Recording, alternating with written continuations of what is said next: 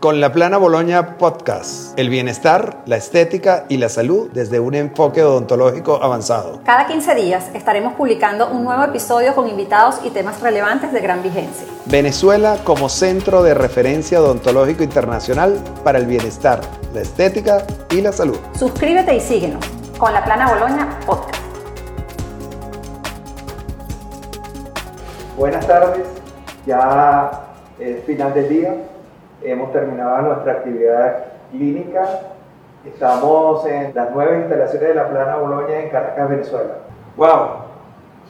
Creo que llevo aproximadamente casi 10 horas hoy desde que salí de mi casa y pasé toda la consulta y uno se siente hasta extraño. Creo que las marcas lo pueden, lo pueden decir porque es así tal cual. Nuestro primer invitado va a ser el doctor Ricardo Alba. Ricardo nos acompaña como periodista del equipo desde hace más de 25 años, o sea, prácticamente desde el momento que él eh, se gradúa, hace su posgrado de periodoncia. Y bueno, aquí tenemos a, Ricardo con el cual vamos a intercambiar y explicar un poquitico cómo es la periodoncia. Algo muy importante de, de estos programas es que le voy a decir a todos mis invitados que el lenguaje es un lenguaje de salud, pero no es un lenguaje tan profesional porque queremos el alcance del público en general. Entonces, sí te voy a pedir, Ricardo, que en, en estas explicaciones tengamos un, un, lenguaje también coloquial para poder entendernos. Lo primero que, quería hablar de periodoncia, que es, una, que es el, el, que se dedica a todas las alteraciones o todos los problemas de los tejidos blandos que están en boca y tejidos duros, el periodonto en general, y es el que nos acompaña que las encías estén sanas o enfermas. Y lo primero que quisiera es, ¿cómo ve? Porque yo ya tengo más de treinta y tantos años de graduado y la verdad que la periodoncia, su campo era como bien limitado, no, yo no lo, ve, no lo veía muy amplio, pero hoy en día es todo lo contrario, Ricardo, ahorita la, la, amplitud de, de, tu, de tu parte profesional yo creo que ha ampliado de manera insospechada. Totalmente, totalmente. Este, lo, que, ha venido pasando en los últimos 20 años y que sigue pasando, ¿no? Porque no es lo que ha pasado, es lo que sigue pasando. Uno terminó un estudio formal, pero todos los años este, cuesta estar al día porque tanto en la parte de conocimiento como en las nuevas metodologías y lo nuevo que se va descubriendo y haciendo. Quizás los cambios más grandes, este, por supuesto el más grande de todo, que nacieron los implantes. Entonces ahora hay que cuidar la encía, ese tejido blando alrededor del diente y también ahorita alrededor del implante, o sea que se duplicó este, los tratamientos y se duplicó el conocimiento y se duplicó este, las enfermedades también, se duplicó el mantenimiento y los cuidados, ese es uno de los, vamos a decir, del, del mayor cambio. El segundo cambio importante es que, eh, obviamente, al saber más de, de todas las enfermedades, los tratamientos son más pequeños, y son menos invasivos, eh, sobre todo en los procesos posoperatorios son mucho, pero es un cambio muy radical lo que siente el paciente hoy en día después de un tratamiento periodontal, que es lo que tenía hace 20 años. Si uno recuerda a una abuela, alguna mamá que le hicieron algún tipo de tratamiento, siempre hablaba sumamente mal, horrible, eso es horrible, no pude, me ponían un yeso en la boca, me dolía, me sangraba. Hoy en día nosotros operamos a los pacientes y con unos analgésicos y si hay que volver a hacer un procedimiento años después lo ven con mucha tolerancia porque los posoperatorios son realmente tolerables. Gracias a eso es por el conocimiento y porque cada vez hacemos procedimientos más pequeños. ¿Y por qué los hacemos más pequeños? Porque tenemos cosas que nos hacen ver las cosas más grandes, como es la magnificación. ¿okay? Hoy en día pues trabajamos con lupas, trabajamos con microscopios que nos permiten ver una cosa pequeñita en una cosa sumamente grande. Y eso pasa en todas las áreas, ¿no? El área de, oftalmología, de cirugía, de, de quién opera hoy en día todo con, con cosas... La, con, el más mínimo detalle. Y lamentablemente yo estoy viendo que con esta moda de, de estética y que todo el mundo busca un alargamiento de corona clínica, a veces sin un diagnóstico preciso. A mí me gustaría que hablaras un poco de cómo son, deben hacer esos aumentos para realizar después esos posteriores tratamientos de, de, carillas dentales, por ejemplo. Claro, ese es uno de los, tratamientos estéticos que más se, usa hoy en día, que es hacer el diente más grande, pero a expensas de mover la encía. Claro, ¿cómo podemos mover la encía? Tenemos diferentes métodos para hacerlo. Arrancar de una buena planificación y diagnóstico que podemos conversar un poquitico, todos los diseños que hacemos hoy en día. Pero hablando del tratamiento en sí, eh, lo más sencillo que podemos hacer nosotros es hacer un pequeño corte hoy en día con instrumentos como el cauterización, el calor, y en dos minutos se resuelve.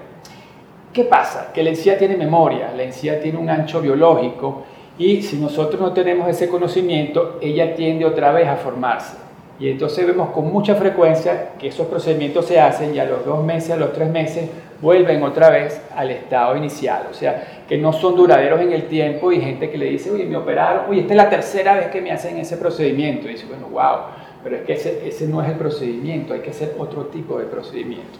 ¿Y cuál es ese otro tipo de procedimiento? Bueno, a partir de la base de que la encía necesita, o la encía es la consecuencia de algo, de que es la, o la posición es la consecuencia de algo. Y ese algo es el tejido duro que está más interno, que es el hueso. Lo mismo pasa para nariz, pasa para el mentón. La piel en general este, va representando lo que está dentro de ella. Entonces, cuando uno quiere un cambio de verdad, un cambio permanente, tienes que cambiarlo desde adentro. Entonces se hacen pequeños procedimientos, pequeños desplazamientos de la encía con ligera, eh, vamos a decir, este desgaste de ese tejido óseo y entonces logramos movimientos permanentes a la posición exacta que nos pidan, ¿ok? Este, y movimiento, y no es así como, bueno, ahí lo que tú puedas, no, no, no, como que lo que yo pueda, este, eh, ¿cuánto necesitas? y ese milímetro o ese milímetro punto 3 que se necesita se puede hacer. Y no solamente de largo, sino también la forma. Hay muchos pacientes que por algunas enfermedades o algo, los dientes los tienen como en forma en B, ¿ok? Y dice, bueno, tiene B largo, pero tiene como una forma extraña. Entonces uno puede redondearlos y hacerle un contorno mucho más juvenil, más natural, más limpiable, más mantenible, no solamente estética, sino todos estos tratamientos están ligados a, Yo te, a mantenimiento. Ricardo, yo te veo, eh, eh, te oigo decir todo eso, pero mi mente se va a las redes sociales. Y en las redes sociales yo veo que alguien que parece un pintor con un electrocauterio empieza a hacer un corte sin ningún sentido y sin ninguna precaución de la que estás diciendo.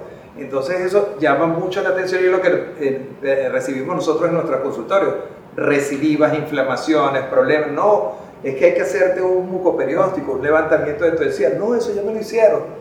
Te lo hicieron, pero es que no lo hicieron de la manera correcta, porque biológicamente no siguieron esos parámetros que tú acabas de decir. Son, esos procedimientos flash que pueden servir para una fiesta.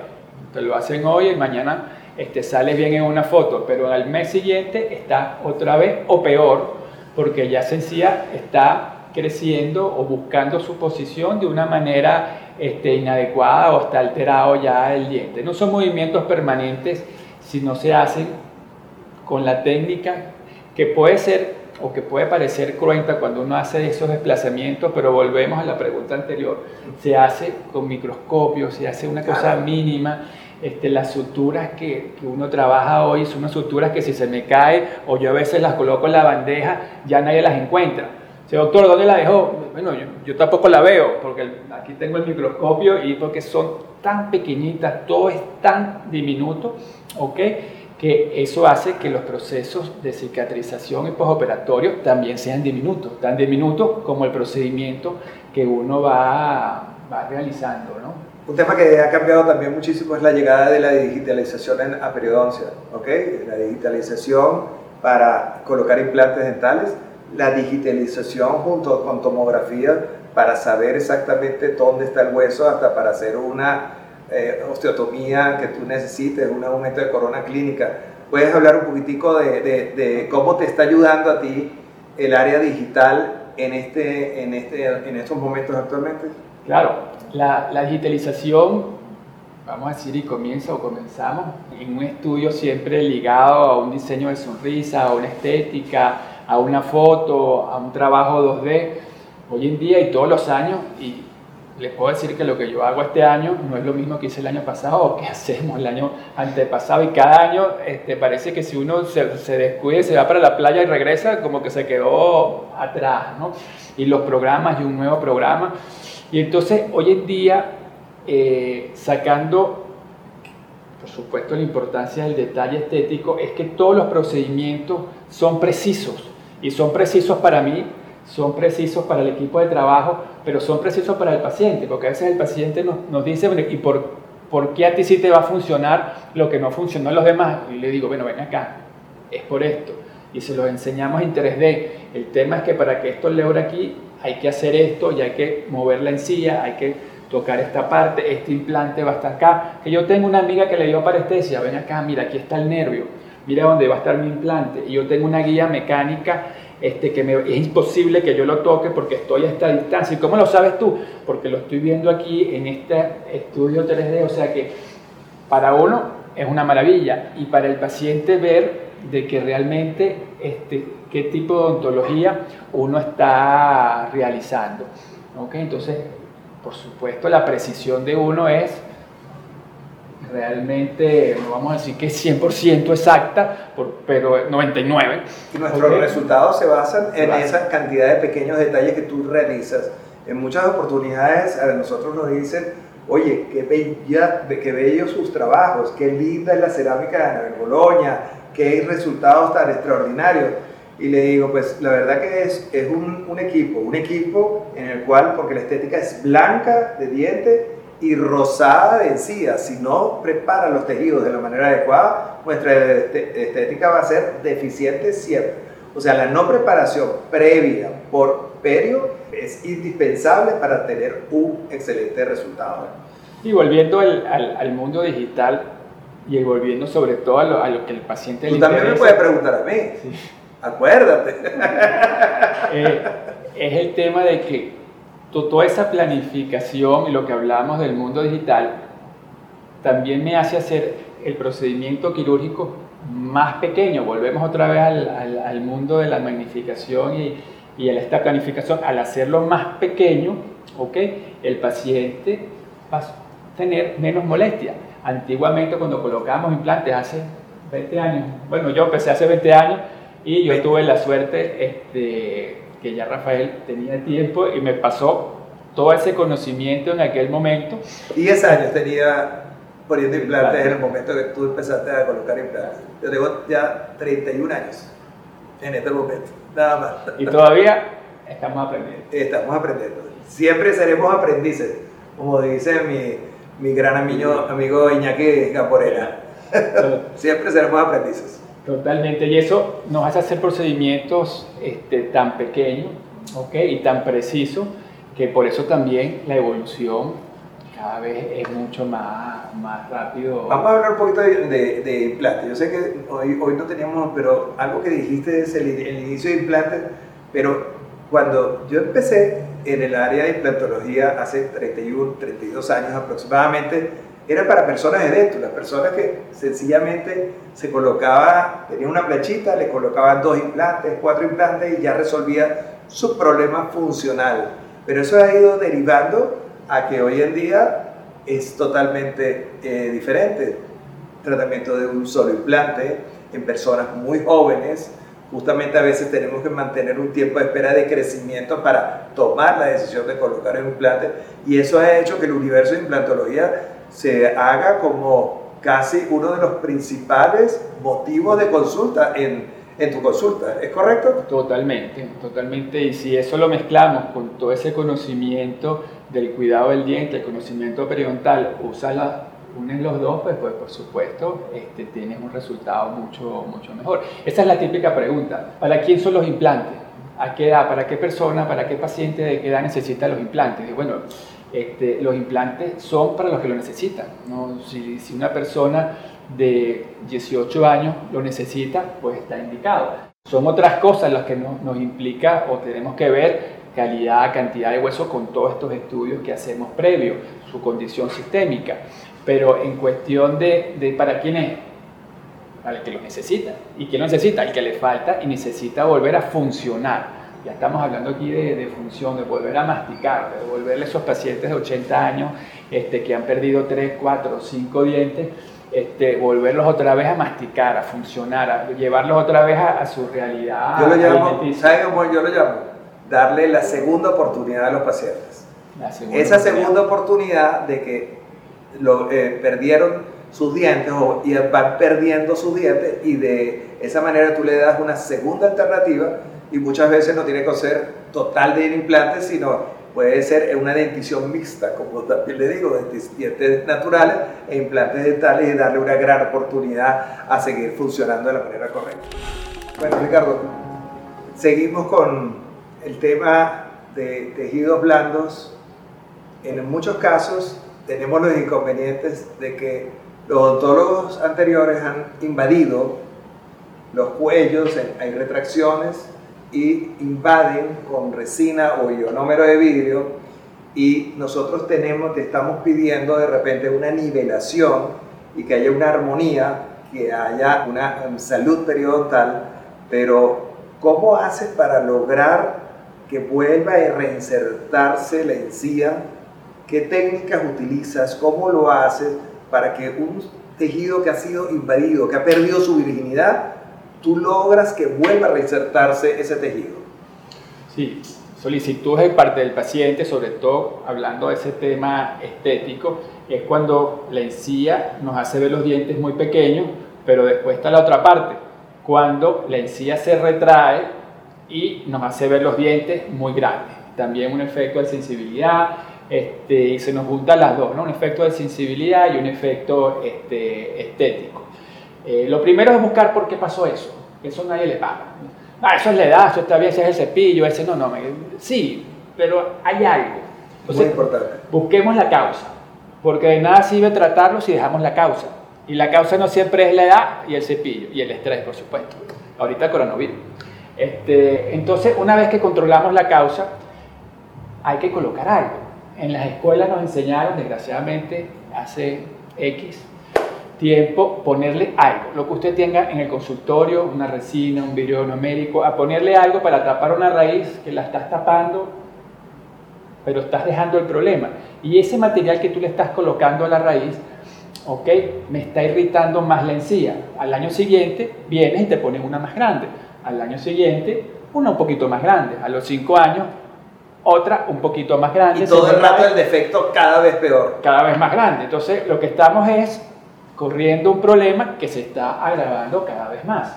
Entonces, mi idea, primero buscar la causa y solucionarla. ¿Ok? Que vamos para allá. Lo segundo, si no es necesario o si tienes que colocarle algo a esa raíz retraída, ¿ok? Ya bien sea para protegerla o por estética, que las dos son importantes, entonces pon lo que había. ¿Y qué había? Encía. Entonces pon encía. O ¿para qué vas a usar un elemento artificial si puedes usar uno natural del paciente? ¿Ok? Entonces hoy en día hacemos procedimientos, lo que son los injertos de encía, ¿ok? Y esos injertos de encía funcionan en un 80, en un 90% excelente.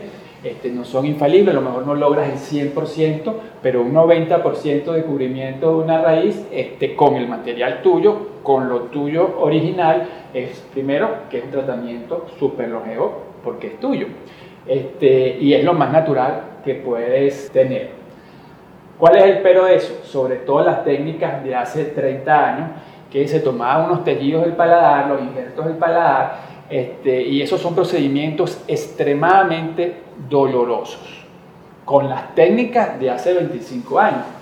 Hoy en día hacemos otra cosa, tomamos tejidos muy pequeños de zonas escondidas de la boca, de la zona de la cordal, ok, allá atrás, que es muy incómodo para uno, pero para el paciente es sumamente cómodo y se trata las retracciones que molestan, las que dan sensibilidad, las que molestan estéticamente, y entonces se hace procedimientos mucho más ligeros para el paciente, los postoperatorios muy ligeros, y si hay que hacer otro en algún momento el paciente lo tolera porque no son procedimientos cruentos que se manejaron hace y que todavía se, lamentablemente se, se, se manejan, ¿no?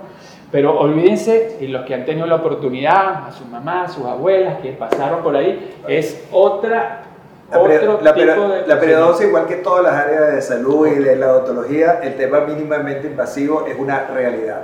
El, los procedimientos iniciales de toma de injertos que yo presencié era prácticamente dejarle al paciente un hueco en el paladar, eso era dolorosísimo. Hoy en día, con esas técnicas de doble bisturí, con esas técnicas de tuberosidad, son, son soluciones perfectas y, y también la llegada de mm, colágeno, que es lo que ponen ustedes también, o tú también haces combinación de injertos de tejido conectivo con colágeno, ¿ves? Claro, fíjate, el avance de la tecnología nos hace cada vez este, tener elementos que nos van a ayudar a la cicatrización, ¿ok? Como son este, derivados del colágeno, el plasma, ese plasma rico en factores o fibrina, rica en plaquetas, que hoy en día para las articulaciones, para las arrugas, para el pelo y para una cantidad, pues obviamente la encía es piel, es la piel de la boca.